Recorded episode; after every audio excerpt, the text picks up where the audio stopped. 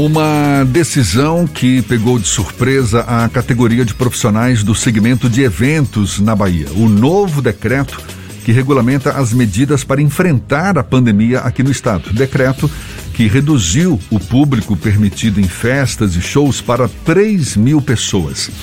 É um setor que vinha se recuperando desde a fase mais dura da pandemia durante 2020 e também em parte de 2021 e agora recebe esse novo baque que já provocou inclusive o cancelamento de muitos shows e eventos em geral.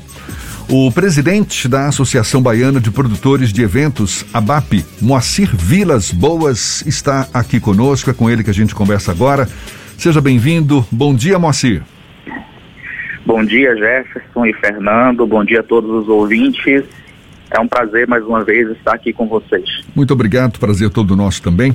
Por mais que seja compreensível, digamos assim, a decisão do governo de diminuir a limitação de pessoas em shows e eventos, como é que a categoria de profissionais do setor recebeu essa decisão, Moacir?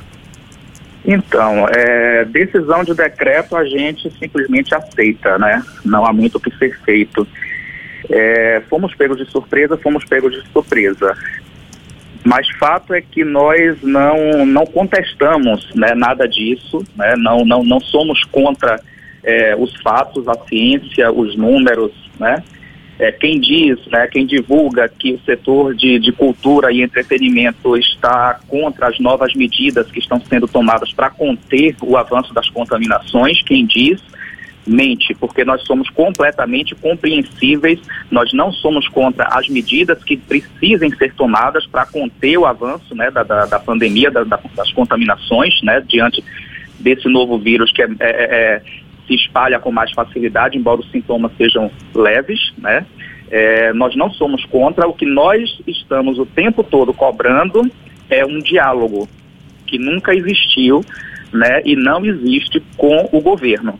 A nossa reivindicação está sempre em cima disso, de sempre sermos pegos de surpresa, um setor que trabalha com planejamento, um setor que precisa tomar decisões com antecedência e que recebe sempre, é, via decreto, a informação do dia para a noite. Né? Porque, por exemplo, é, esse decreto que saiu agora foi antecipado. Né? O decreto anterior estaria válido, se não me engano, até o dia 14. Aí saiu um decreto que é, invalidou o que estava em vigor e aí o, o, novo passou a vigorar. Aí eu pergunto, e as pessoas que estavam com seus eventos né, agendados para esse final de semana, que já haviam emitido as passagens aéreas, que já havia pago é, diversas despesas, porque existe um aporte muito grande que é feito pela, né, pela produção do evento antes do evento acontecer as empresas aéreas estão alegando que não, não vão devolver, por exemplo, é, não vão ressarcir ninguém né, do, do, do das, das, passagens, porque, o, o, enfim, eles não têm a obrigação de fazer isso. Vai ficar muito a cargo do consenso de cada companhia aérea. Existem outros custos também que já foram né, gastos. Como é que fica né, a vida do, do, né, das pessoas que tiveram esses gastos? São coisas que precisam ser ponderadas e que a gente lamenta porque nessas reuniões aonde vários se sentam para deliberar, né, coisas sobre o, o, nosso setor, não existe sequer um representante nosso lá para ponderar as coisas. Moacir, quando você reclama dessa falta de diálogo para que o setor pudesse ser avisado com mais antecedência sobre as decisões, você está querendo dizer também que gostaria de participar das decisões, ou seja, opinar é, dar um ponto de vista no sentido de, olha, a decisão mais adequada é essa, não simplesmente limitar para 3 mil, por exemplo, vamos limitar para 4 mil. Dá uma contribuição também nesse sentido? Sim, a gente tem uma contribuição muito maior que numérica para dar. Eu não estou aqui para brigar pelo aumento do número de, de 3 para 4. Não se trata disso, né? Não, você tem como exemplo. Número. Existem outras particularidades do setor é, que precisam ser é, atentadas. Né? Existem várias questões de falta de isonomia nesse processo, porque, por exemplo, o setor de eventos é um setor complexo, é um setor é, com várias particularidades. Então, eu não entendo como bares e restaurantes podem funcionar com 100% das suas capacidades, com as pessoas bebendo, sem uso de máscara, porque se você está consumindo, você não está usando máscara.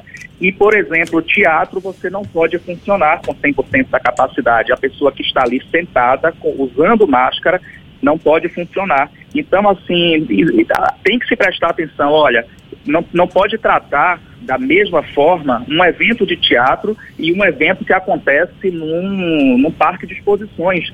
São eventos diferentes, têm proporções diferentes. Então, assim, o que acontece é que o decreto vem sempre como um rolo compressor, tratando todos da mesma forma.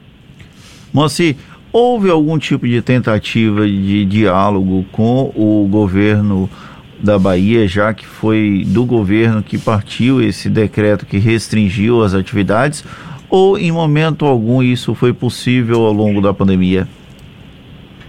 Olha, desde o início a gente vem tentando, né? Não só a ABAP, mas a ABRAP, a ABO, que é a, SEMA, a AP, né? Via ofícios. O governo chegou a, a nos colocar, né? Colocar intermediários para a gente dialogar e tal, mas esse diálogo não evoluiu. Daí para cá nós voltamos a insistir né, no diálogo, numa aproximação com o governo e nunca conseguimos. Você acredita que há uma questão ideológica por trás do, das decisões do governo relacionadas ao setor de eventos ou é um desconhecimento, um despreparo para lidar com esse segmento? Eu prefiro acreditar que há um despreparo, prefiro acreditar que não há maldade, não, nem ideologia. Eu acho que é falta de conhecimento mesmo. E isso fica muito claro quando o governo tenta marginalizar e culpar o setor né, de cultura entretenimento, é, dizendo que se a, a, né, os eventos, digamos assim, tivessem feito suas partes, é, o, o, número de contaminações não teria aumentado. Isso demonstra uma imensa falta de conhecimento do processo até de transmissão do vírus, porque o fato de você meramente cobrar que é justo e deve ser cobrado e a fiscalização deve ser feita, tá? Mas o fato de você cobrar a carteira de vacinação para que a pessoa entre no evento não isenta a proliferação do vírus em si, porque nenhuma vacina nenhuma delas em nenhum momento prometeu que vacinado não pegaria Covid, que vacinado não transmitiria Covid. As vacinas prometeram sim que os sintomas seriam leves e que cairiam drasticamente o número de óbitos e de internação nos leitos de UTI. Mas dizer que vacinado não pega Covid e vacinado não transmite Covid é uma completa falta de conhecimento e ignorância. Então, querer jogar a culpa, a conta do aumento do número de casos nas costas do setor de cultura, entretenimento, eventos, é absurdo. A gente precisa de um governo que apoie o setor, né? que ajude o setor, e não que aumente essa polarização né? e essa discriminação da sociedade para com o setor. Moacir, estados como Pernambuco, para além da cobrança da vacinação, já começa a cobrar uma realização de teste e aí uma validade diferente para o PCR e para o antígeno. Em outras partes do mundo, inclusive, isso já tem sido cobrado.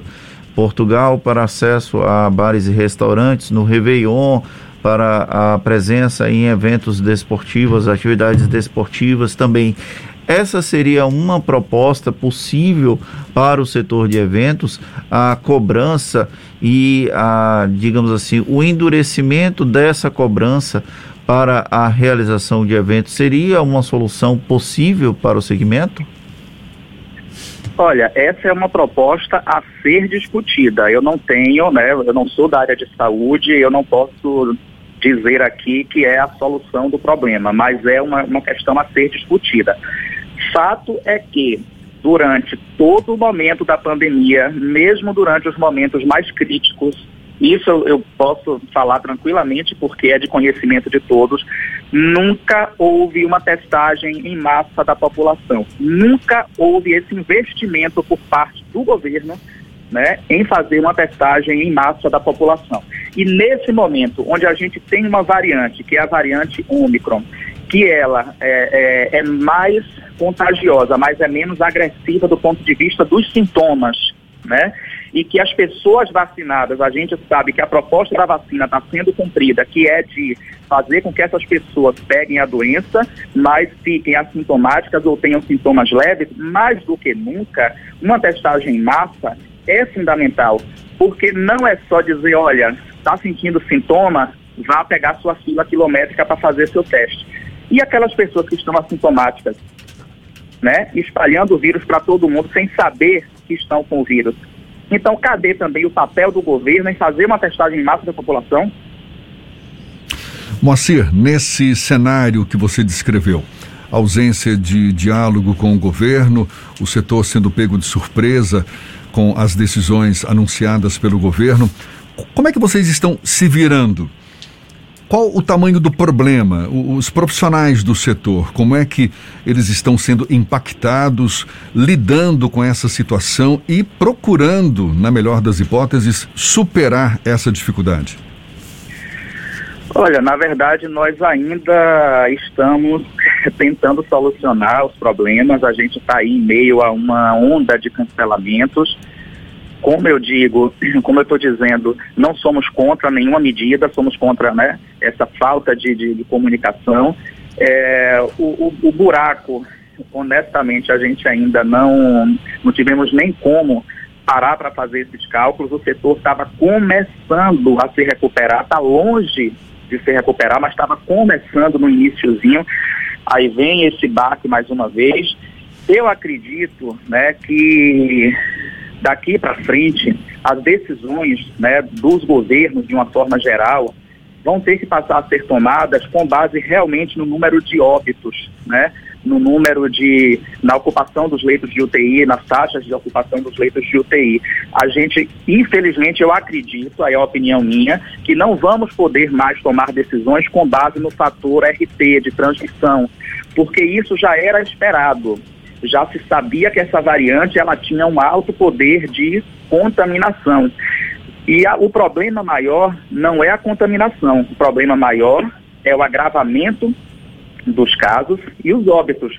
Né? Se a gente conseguir né, que as pessoas elas não venham a, a, a, agravar os casos e a, e a falecer, eu acho que já é uma vitória muito grande, porque a Covid está aí, a gente não sabe por quanto tempo vamos conviver com isso, né? mas precisamos aprender a conviver com isso. Inclusive, seria interessante que a gente tivesse mais transparência nessa questão dos leitos de UTI, porque a informação muitas vezes me parece muito mascarada. Seria interessante que as secretarias de saúde né, do Estado, dos municípios, começassem a divulgar da seguinte forma: olha, nós temos digamos um número exato, mil leitos de UTI e 100 pessoas internadas com Covid. Né? 100 leitos, mil leitos de UTI para Covid e 100 pessoas internadas. Olha, agora nós temos mil leitos de UTI e 300 pessoas internadas. Porque o que acontece é o seguinte: tem mil leitos de UTI e, e 200 pessoas internadas. Aí desmonta 500 leitos. Olha, tem 500 leitos de UTI e 300 pessoas internadas. É lógico que matematicamente esse percentual, essa taxa percentual dos leitos de UTI vai sempre aumentar. Então, quando a taxa de ocupação começa a cair, UTIs começam a ser desmontadas. Entendo, é um custo né, do, do que, que o o poder público tem, mantendo essa estrutura e tal, mas é importante que essa situação, esses números fiquem claros para a gente saber, olha, a taxa aumentou, beleza, mas também UTIs foram desmontadas. Então, esse, esse percentual, esse aumento é por conta disso. Moacir, então, só para te avisar agora, que tanto a transparência pra... do governo do estado, a transparência da Secretaria de Saúde aqui do estado da Bahia e da própria Secretaria Municipal de Saúde dispõe dessa, dessa informação da quantidade de leitos e não apenas do percentual de leitos ocupados. Então, os ouvintes, quem está acompanhando o programa pode acompanhar na transparência tanto do governo do estado quanto da Secretaria Municipal de Saúde para sermos justos nesse processo. Sim, com certeza. E, e essa informação existe, não estou negando, mas ela não é divulgada na mesma proporção e a imprensa muitas vezes não divulga também na mesma proporção que divulga as taxas. E quando você divulga a sua taxa, olha, aumentou X%. Tem que fazer essa ponderação, mas a informação em nenhum momento eu estou dizendo que não existe, existe. Mas a gente sabe que, é, como existem a, a, os contratos, né, as bulas de remédio, a parte que convém, ela aparece em letras garrafais e a parte que não convém vem em letras minúsculas. Vou mudar de assunto porque eu, a gente tem uma posição ligeiramente discordante nessa questão para perguntar se existiu algum tipo de apoio do governo federal, do governo do estado e da prefeitura de Salvador para o segmento de eventos já tão combalido por conta da pandemia. O governo federal teve um programa que foi aprovado no Congresso Nacional, chegou a quem está efetivamente na ponta executando os serviços e que infelizmente acabou prejudicado pela pandemia. Qual é essa situação, Moacir? Olha, o governo federal deu a ajuda que todos conhecem, né, que foi a, o aporte aí via, via lei de incentivo, que né, repassou recursos para estados e municípios, é tudo que a gente sabe. Durante todo esse tempo a gente veio cobrando é, que se utilizassem também recursos próprios locais para amenizar né, o impacto da pandemia aí, principalmente para os trabalhadores do, do evento e infelizmente não tivemos nenhum retorno não. Se vocês conseguirem alguém que possa dar um depoimento falando sobre uma ajuda efetiva, real, seria interessante. Para a gente encerrar, Moacir, você estava aí enumerando vários pontos de vista que poderiam servir de contribuição nesse debate sobre como entender melhor o setor de eventos e tudo mais. E no início da nossa conversa você reclamava da falta de diálogo com o governo. Existe um esforço no sentido de insistir nesse diálogo, de chegar ao governo essas colocações, essa contribuição que o setor pode dar para salvar, digamos assim, de uma melhor forma o setor de eventos? Olha, existe e a gente vem tentando, e inclusive houve uma declaração por parte do próprio governo, né, de finalmente se reunir com o setor, e estamos aí aguardando, sabe?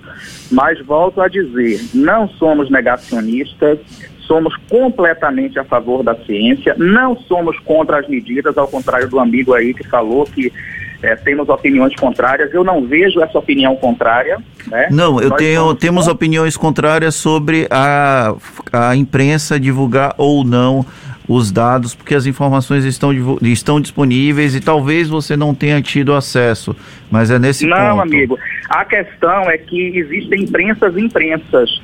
Vocês, por exemplo, são exemplos de comunicação, mas nem todos os veículos fazem dessa forma. Mas a partir do momento que você coloca que a imprensa não divulga, você também nos atinge, Moacir. Por isso que eu não, fiz a entenda, ponderação. Eu, entenda, eu não sou do tipo de é, é, atacar a imprensa, muito pelo contrário. A imprensa, durante todo esse tempo, foi completamente parceira do setor de eventos.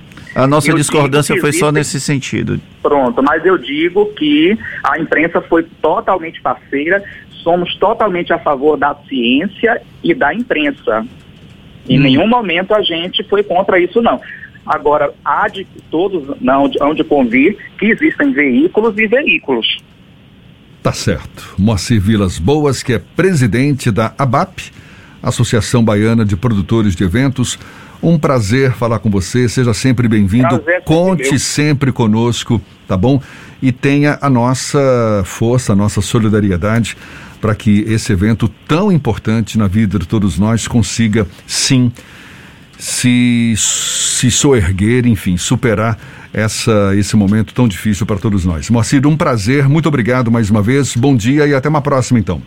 Valeu, obrigado Fernando, obrigado Jefferson. Com fé em Deus sairemos dessa em breve. Vamos sim.